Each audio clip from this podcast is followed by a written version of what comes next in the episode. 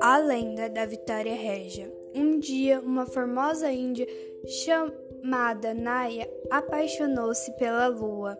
Sentia-se atraída por ela e como se quisesse alcançá-la.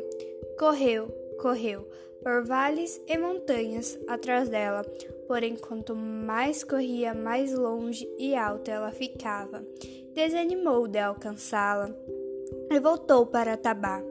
A lua aparecia e fugia sempre, e Naya cada vez mais a desejava. Uma noite, andando pelas matas, ao clarão do luar, Naya se aproximou de um lago e viu nele o reflexo e a imagem da lua.